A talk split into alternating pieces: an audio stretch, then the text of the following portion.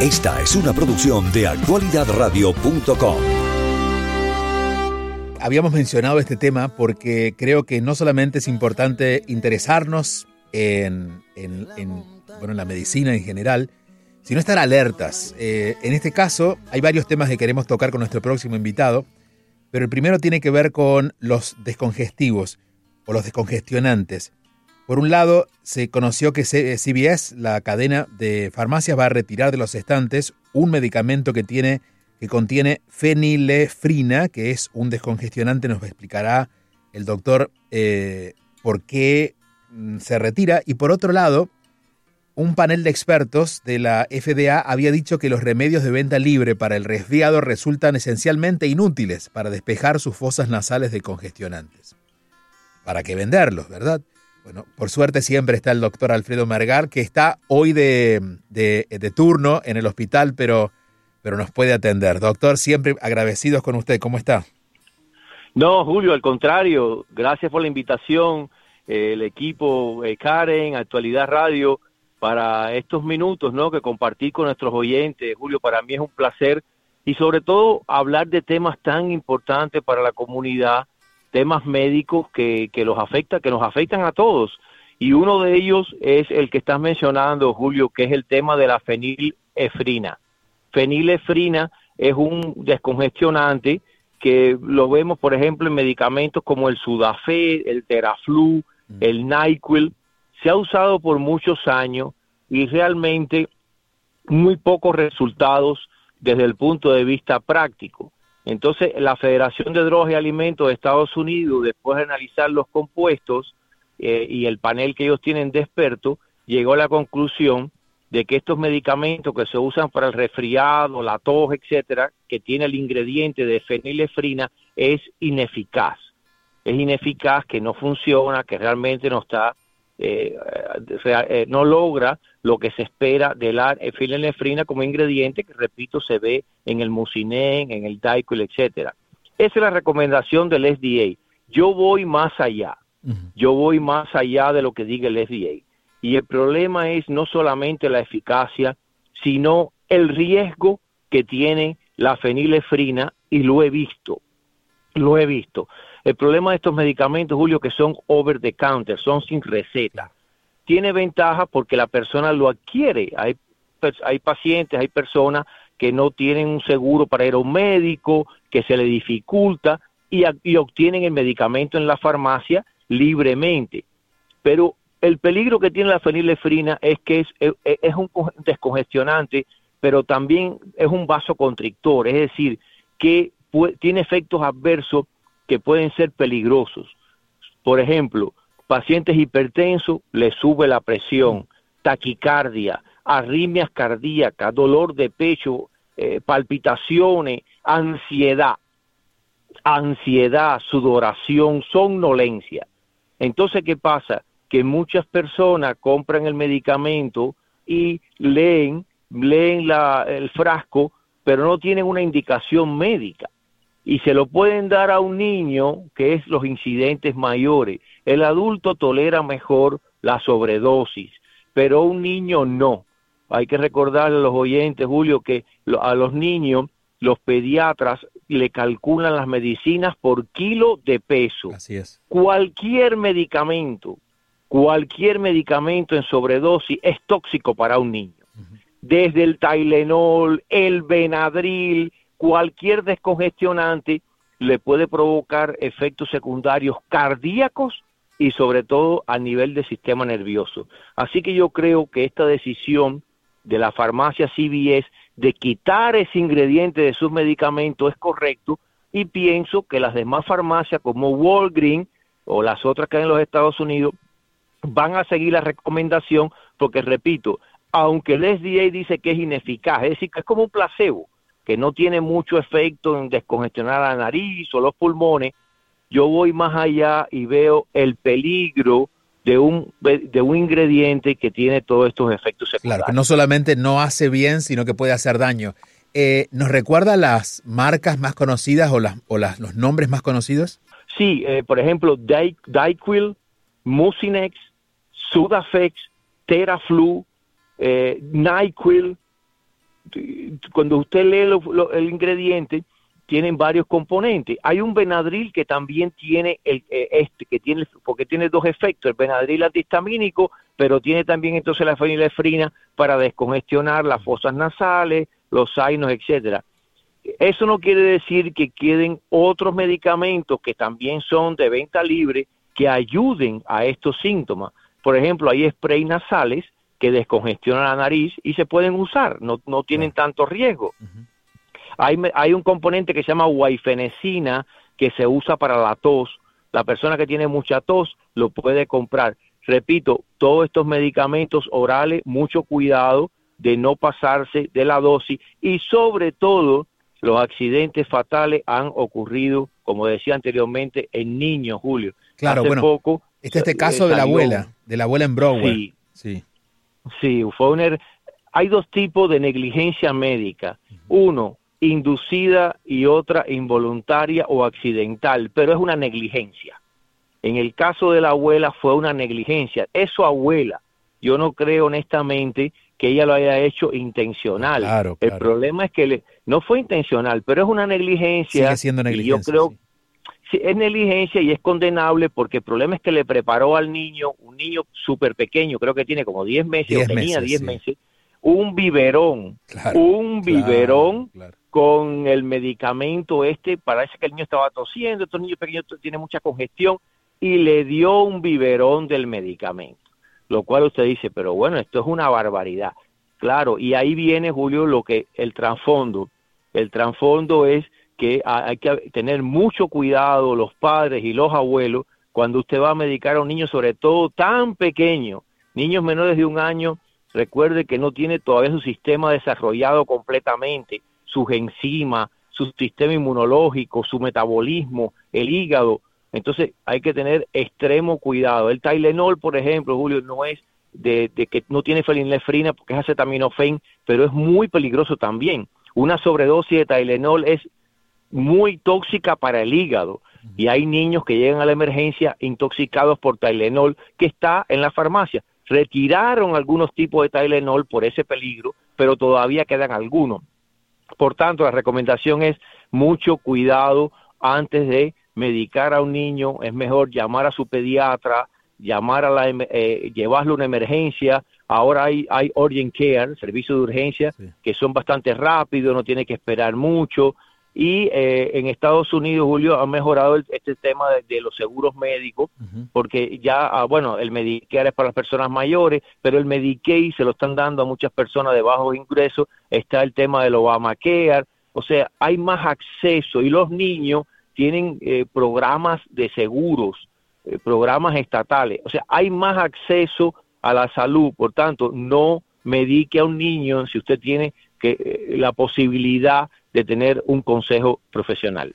Em, la FDA ahora está diciendo que la, el, el elemento del fenilefedrina no resulta útil pero fue la FDA que antes lo sugirió. Entonces aquí la pregunta, que no es una pregunta que se la guste, doctor, pero es una reflexión y es, ¿a quién creerle, no? Sí, así es, Julio. Uno nunca sabe. Eh, la FDA seguía por paneles de expertos, pero no se sabe muy bien quiénes son. Eh, yo creo más en la práctica diaria, el que está en el terreno. Yo estoy viendo pacientes en los hospitales, en la, en la oficina, en los asilos de ancianos, y ahí usted se da cuenta si funciona o no. Hay medicamentos que salen para un, tipo de, enfermedad y usted ve que en la práctica no funciona. Entonces, ¿para qué seguir insistiendo? Porque se convierte en, en, algo paliativo, en algo que no realmente no tiene efecto para lo que se creó. Y esto de la fenilefrina lleva tiempo, que realmente los pacientes dicen, doctor, compré la medicina esta, pero no me ha hecho nada, sigo congestionado. Digo, sigue congestionado porque es un efecto placebo. Es un efecto placebo, eh, mentalmente usted cree que va a trabajar y no trabaja. Yo creo que tardaron bastante, yo creo que tardaron bastante en tomar esta decisión, pero eh, corriendo el riesgo, como decía, de que el medicamento sí eh, tiene efectos secundarios serios pero bueno, nunca es tarde, nunca es tarde para tomar una decisión así, Julio. Y por otro lado, eh, no, en mi caso, porque generalmente trato de evitar los, las medicinas, excepto que sean muy necesarias y recomendadas por, por un médico que me conozca además. pero eh, es muy común el uso, por ejemplo, del NyQuil, que es de venta libre, para lograr dormir, que ni siquiera es, ya es eh, para, para un momento de resfrío, sino simplemente como una forma de querer conciliar el sueño, lo cual, bueno, es mucho más grave todavía, ¿no? Porque ahí, ahí hay exceso. Exacto, y me alegro que menciones eso, Julio, porque entonces viene la otra parte de usar medicamento que realmente no es su indicación, pero por la experiencia cultural, si esa es la palabra, por la experiencia cultural se usa. Y uno es el NyQuil y el otro es el Benadryl.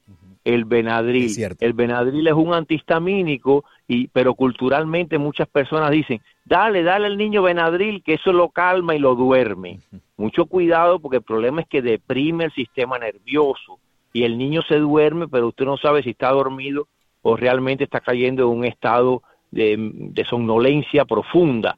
O sea, muy peligroso y sobre todo un niño que tiene fiebre alta, que puede convulsionar y que usted no puede dejarlo que se duerma profundamente, tiene que estarlo vigilando, la fiebre, cómo se siente, si convulsiona. Si usted le da un Benadryl, una sobredosis, lo duerme completamente. Y me alegro que menciones eso porque es, un, es muy frecuente, igual que el NyQuil, que como tiene un componente que induce el sueño, pues lo usan con ese fin y no con el fin por el que se creó. ¿Están llegando casos a los hospitales o han llegado en los últimos años, desde que estos medicamentos están a la venta, eh, de, niños intoxicados por exceso de medicinas? Sí, sí. Eh, repito, por ejemplo, en los adultos se ve, pero en las personas mayores también. En las personas mayores hay que tener mucho cuidado con los medicamentos porque a veces usted le da una, una sobredosis y se ponen confundidos y se puede caer. Entonces, los extremos de la vida son muy peligrosos, pero los niños, claro, una de las intoxicaciones que ven los pediatras en la emergencia más frecuente es el Tylenol, acetaminofén, que ya se, se tuvo que regular algunos tipos de Tylenol en la farmacia porque le estaban dando una sobredosis, el hígado no puede metabolizarlo y entonces se intoxica y esa intoxicación es muy peligrosa pero sí se ve, sí se ve, Julio. Imagino que depende del estado del hígado de cada persona, pero eh, en general la recomendación es no pasar de un Tylenol de cuánto por día. Sí, bueno, normalmente, repito, eh, siempre se calcula por kilo de peso y eh, dependiendo del peso del niño es lo que se le da, pero en, las indicaciones, cuando el pediatra le da la indicación que se vaya de alta, ahí le dice cuántos ml, mililitros, porque a los niños pequeños se le dan líquidos, no pastillas. Entonces ahí le dice 5 eh, mililitros cada 6 horas o 10 mililitros, dependiendo del tamaño del niño. Por eso varía la, la dosis, varía y ahí es el peligro. En el caso de los adultos. El caso de los adultos es un poquito más flexible eh, por ejemplo, la dosis de adulto, pues el Tylenol está strain de 500 miligramos, se puede dar 600 650, pero debe ser cada 6 8 horas no más frecuente, porque hay una dosis máxima que no se puede pasar. Y la, eh, lo recomendable es eso, 500 miligramos cada 4 o 6 horas, si lo necesita, ¿no? Para el dolor, para la fiebre, etcétera. El adulto es un poco más flexible porque metaboliza mejor eh, las medicinas. Doctor, hay personas que viven eh, del Tylenol, es decir, que lo toman prácticamente todos los días porque tienen algún dolor crónico. Eh, ¿Esto tiene realmente una consecuencia grave? Se había dicho que el hígado es el primero que sufre, ¿es así? Sí, claro, es una consecuencia porque al hígado no poder metabolizar esa cantidad de Tylenol se intoxica y eso crea una sustancia tóxica en todo lo que es el cuerpo, sobre todo puede coger el cerebro y otros órganos.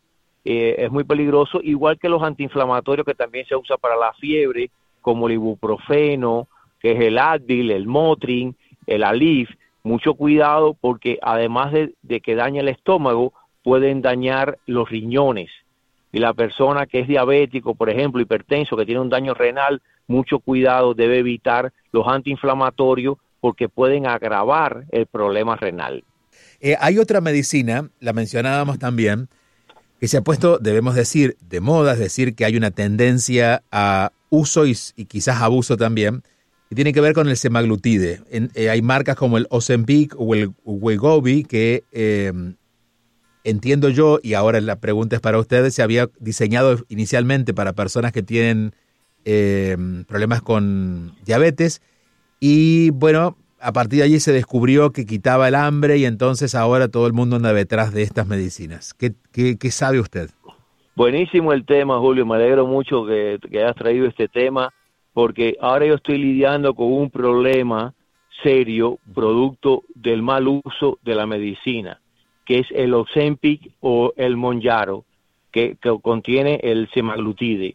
Es un medicamento que fue aprobado contra la diabetes en personas obesas.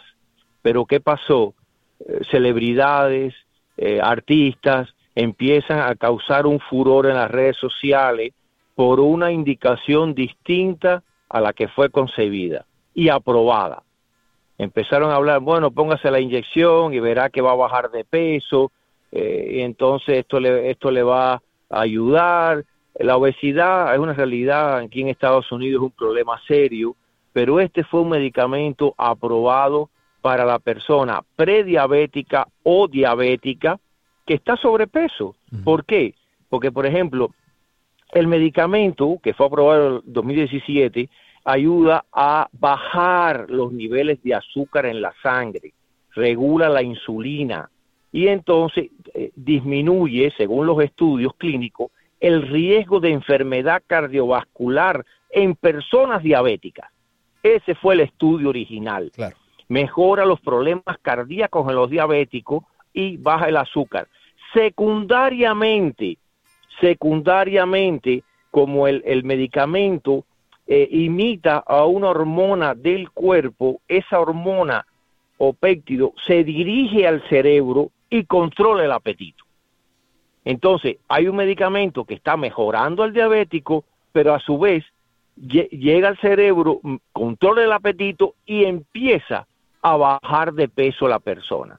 ¿Por qué se creó un problema serio de este, esto de las redes sociales y póngase los Empic y póngase el Munjaro? Porque ahora los seguros no están cubriendo la medicina para el que la necesita. Y en la farmacia hay escasez del medicamento. Es decir, que por ejemplo, el que realmente la necesita no se la, no se la, no se la autorizan. No se la están autorizando. Yo tengo una paciente que ya es obesa, es diabética, eh, el seguro no le autorizó el medicamento y fue a la farmacia y le están cobrando 500 dólares al mes por la medicina, lo cual es un medicamento que hay que ponerse una vez por semana, pero eso hay que ponérselo por un tiempo para que cause de verdad eh, el efecto. Ahora viene la otra parte, Julio. El medicamento tiene efectos secundarios, unos menos serios y otros más serios. Náusea, vómito, problemas de los riñones, inflamación del páncreas, aumento del riesgo del cáncer del tiroide, hipoglicemia. ¿Qué es lo que pasa? Cuando un, paciente se va a poner esa medicina, hay que hacer estudios, hay que hacer como una evaluación médica previa, hay que hacer exámenes de sangre, orina, hay que hacerle como una guía médica de tratamiento. ¿Por qué, Julio? Porque tiene una cosa que se llama efectos rebote. Es decir, usted coge ahora, consigue un Ozempi de cualquier forma, una farmacia o se la venden, se la pone una vez, se la pone dos veces y se la deja de poner. Hay un efecto rebote. O sea, los que usan mal el medicamento y, vuelven a aumentar de peso.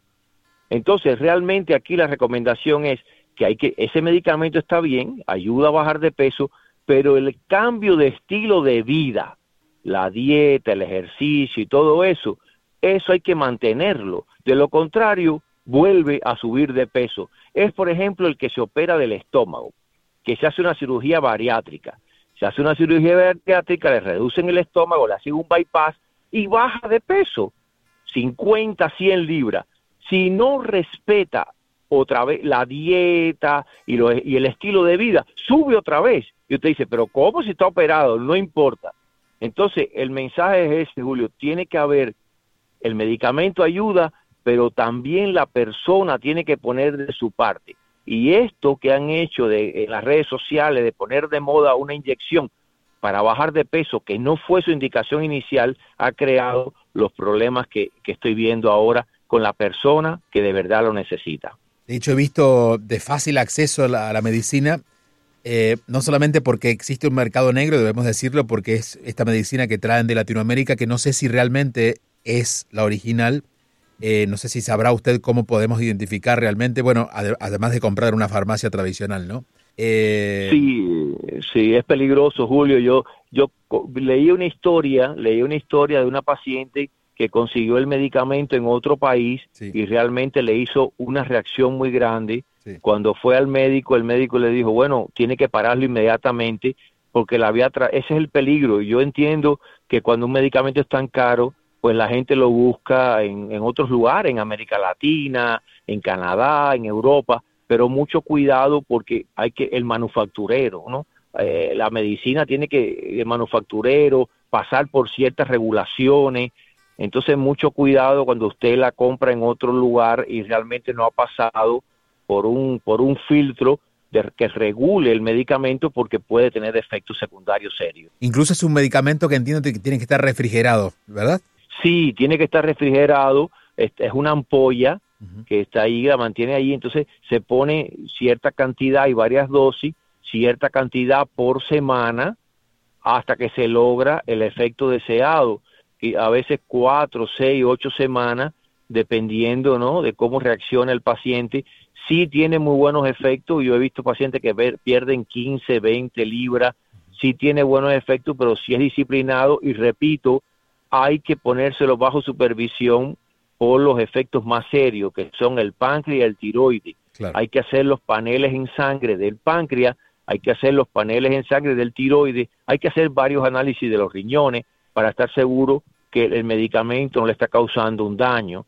Todo esto son cosas muy importantes, Julio, para eh, los oyentes. Creo que una de, los, de las formas en que llegamos a este medicamento es por el autodiagnóstico de considerar que estamos obesos cuando en realidad a veces son unos pocos kilos que se solucionan cambiando la alimentación o cambiando los hábitos. Creo que también eso es importante destacarlo porque tenemos, así como decíamos recién, si tenemos un dolor, en vez de ver qué nos pasó, tomamos un Tylenol también se han puesto de moda estos, estos, este tipo de medicinas e intentamos llegar a un cuerpo que a veces es imposible, eh, sabiendo que en realidad no estamos bajo la obesidad, no, no, estamos obesos, sino que estamos simplemente, bueno, con un problema de alimentación. Es decir, que el problema es mucho más amplio, ¿no?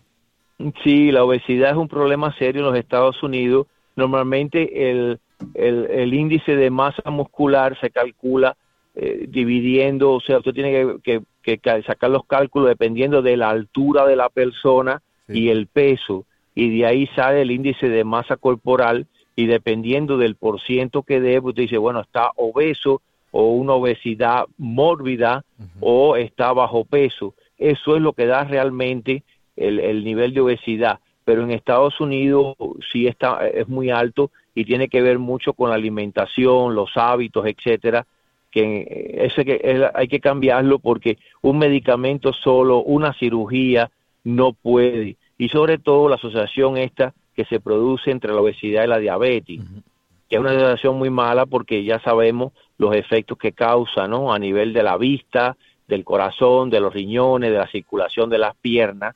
Entonces, si hay un medicamento que baja los niveles de azúcar, controla la diabetes, pero además de eso lo ayuda a bajar de peso, ese es el medicamento perfecto. Pero repito, ahora estamos lidiando con esos dos problemas. Primero, escasea en la farmacia y segundo, los seguros no lo quieren cubrir al que lo necesita. Porque yo con ese seguro me peleé por esa paciente que realmente ella lo necesitaba, tiene problemas ya secundarios y dijeron absolutamente que no, que lo comprara y cuando fue a la farmacia le dijeron que le cobraban 500 dólares por un mes lo cual eso no todo el mundo puede pagar. Le, dejamos eh, libre para que pueda regresar otra vez a su trabajo. Gracias por hacer este paréntesis en su, en su turno y otra vez nos encontramos aquí en el estudio. Cuando quieran, Julio, para mí siempre es un placer y gracias a Actualidad Radio y al equipo de trabajo por estos minutos de comunicación con nuestra gente. Un abrazo muy fuerte. Igualmente, buenas noches. El doctor Alfredo Melgar, siempre amable y muy claro hablando de estos temas al final del día.